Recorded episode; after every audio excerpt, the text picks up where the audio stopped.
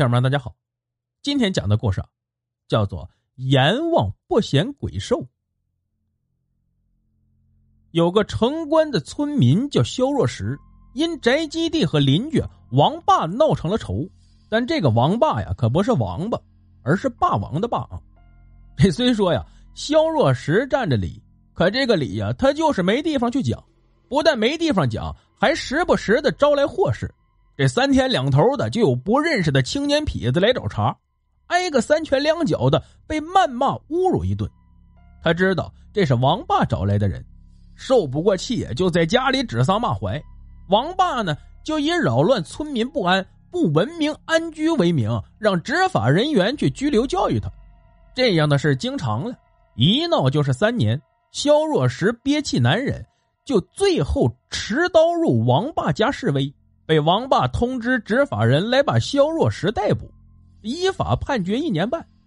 出狱后，他神志有所失常，经常怀揣一把斧子在街上闲逛，人变得面无表情、孤僻背离。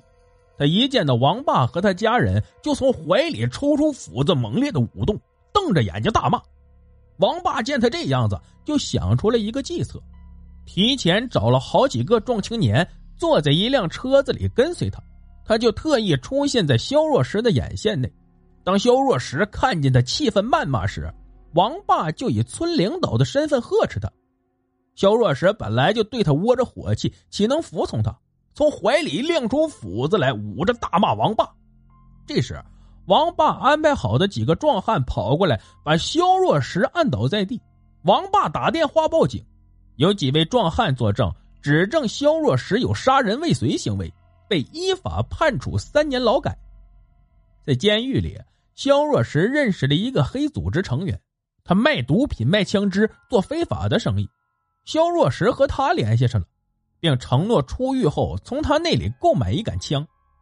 三年刑期满了，肖若石出狱，联系上黑生意的人，购买了一杆枪。他在暗处隐藏起来，把枪口对准王霸家的大门。王霸依然是春风得意。这三年在村里搞了房地产，赚了很多钱，更是容光焕发。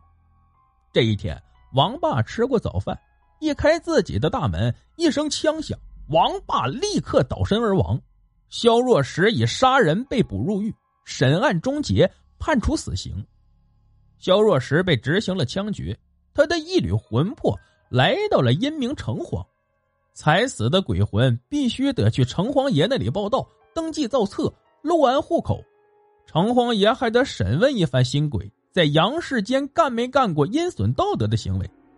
黑白无常押着肖若石来到城隍爷大堂，他抬头一看，立刻呆住了。这个大堂上端坐的城隍爷竟然是王霸。王霸一见肖若石来了，指着他说道：“这人我认得，在杨氏是个无恶不作、奸佞卑劣之人，人品很是低劣。”我们城隍居地不要这样的下三滥，快赶他出去！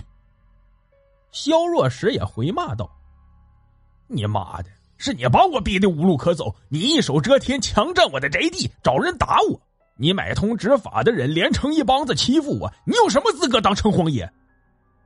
王霸急挥手，让黑白无常把他拖拉出城去。肖若石没有落上户口，成了游魂野鬼，在寒冷的荒野里飘荡。一个游魂见到他，问道：“哎，你怎么没在城里落户居住呢？是不是和我一样，也没有钱给城隍爷上供啊？”肖若石大骂：“这个头顶长疮、脚底流脓的下三滥，他怎么当上城隍爷了？”有鬼问：“你认识他？”肖若石说。是他逼得我在杨氏无法生存了，我送他来这阴间的。有鬼叹气说：“你让他在阳间多好，送他来这阴间可苦了我了。怎么苦了你了？”新的亡魂来到城隍报道，要缴三万块，这个是以前所没有的，是他的新规定。我因为家里穷，没有多少纸钱，交不起。所以注册不上户口，只好在这荒野游荡了。这人道德败坏，他怎么当上城隍了？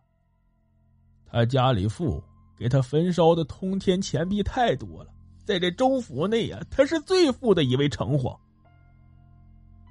在杨氏以富为尊，这阴间怎么也能这样呢？嗨，你有所不知，听说他赞助了什么判官多少钱？这时过来几个面目狰狞的恶鬼，指着萧若石问道：“才来的吗？快拿见面钱来，要不就找打！”游魂见此吓跑了。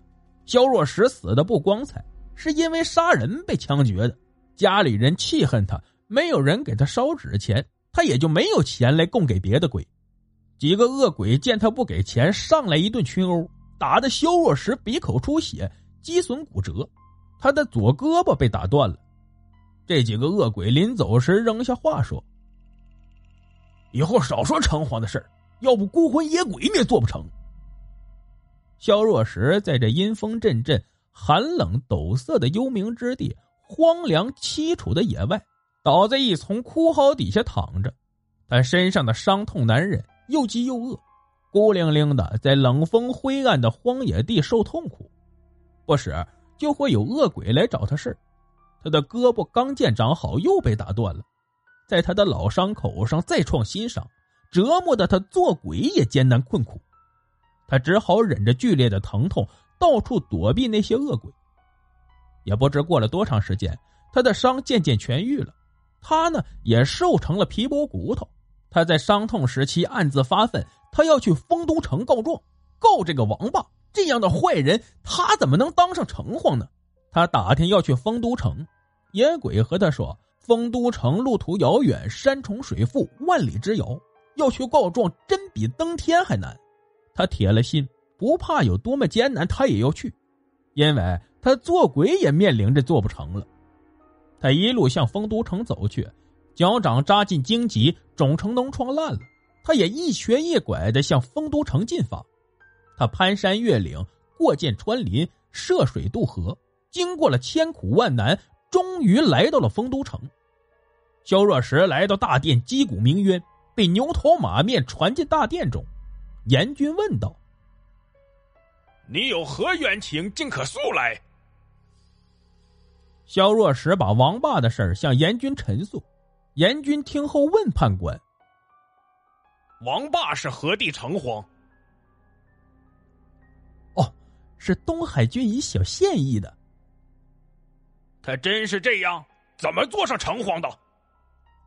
判官附在严军耳边低声说道。此人富甲，有通天币亿万，前时曾驻军千万，君为子在天庭谋职，此人功不可没。此人杨氏巨富，家人每阴节都送钱亿万，不可小觑而得罪。严军听后点头，转而对萧若石说道：“你所说的，本君受理了，还要详查后再做决定。你先下去等待，以后加音。”萧若石一等三载，日日守候大殿门接策，未见有结果，也未见有押解王霸的差役。他再次击鼓上诉，严军见是他，便说道：“你所陈词并非真实，所诉皆一人之言，可有证据和证人吗？”没有证据和证人。严军生气的说：“没有，怎能信你一人骗言？给我轰出去！”牛头马面过来，把萧若石拖拉出大殿。萧若石身擦垫地而挣扎，喊嚷：“所言句句属实，若有虚言，天雷轰顶！祈求阎君详查呀！”他被扔在殿阶之外，他又六七次爬至殿坎，而又被抛到于阶地。他心内窝火悲哀，妻妾涌泪如雨，心面憔悴。他心想：不顾一切，愤而拼命上诉。终日日击敲大鼓，一连半载，严君闻鼓升大殿，日日见他，心怀忧虑，对判官说道：“大鼓与天庭联系，鸣鼓天庭必知。他的案若不审结，必受责于天呐。”判官说：“此人贫穷绝世，枯皮包骨如柴，怎能因他而得罪富豪王霸呢？”严君笑了笑。哈哈哈，我自有法子。他虽枯皮包骨，也能取一臂以饲我宠爱小犬。随后便传谕开店受理审案。牛头马面传萧若石上大殿，严军对他说道：“半年来你日日击鼓，今日本君为你受理审案。不过你一无证据，二无证人，在条律上难以立案。古有先例。”你若是实情，可以苦申诉，本君才能为你立案。什么是苦申诉？为表决无虚假，俱是真实，可以效点燃手指敬佛之法，你敢吗？为了雪冤死都不怕，何惧燃手之事？并不是让你燃手，本大殿乃是肃穆庄严神圣之地。只要你截断一臂，以表真情无虚即可。萧若石伸出左臂，挺而如树枝，便说道：“请用刀斧。”牛头直斧，马面摁倒，一声咔嚓，左臂已断。严军对他说道：“你实有冤情，本君为你伸冤。我念你刚烈，敬重你的倔强不屈，为你安排一个小职务，希望你不要推辞。”我志在冤情昭雪，未期望公职。你尽可放心，你的案情包在我身上。你先去看一下我为你安排的差役，回来后我再问你案情细节。严君令牛头马面说：“十八层地狱少一个久坐的职位，你们送他到那里任职。”萧若石被领入十八层地狱，在一间小井一样的石窟内。牛头马面对他说道：“恭喜你在此久坐。”说完，二人把门上锁而去。萧若石坐在井窟室中，不时有奇臭漫来。半日后，又是奇星之味；又半日后，浓浓的骚气味；又半日后，是奇酸之味；又半日后，是浓烟泯没了他；又半日后，是辣椒粉弥漫；又半日后，是烈火喷焰在室内。又半日后，是冰冻严寒袭来，破土成冰。萧若石明白了，这是十八层地狱，他在此任职久坐，也就是永无出头之日了。他的一条干柴般的胳膊被严军喜滋滋的拿回府中，成了爱犬的午餐，省下了严军一个晌午的狗食。好了，故事就讲到这儿。节目最后啊，别忘了点赞、评论、转发，感谢您的收听。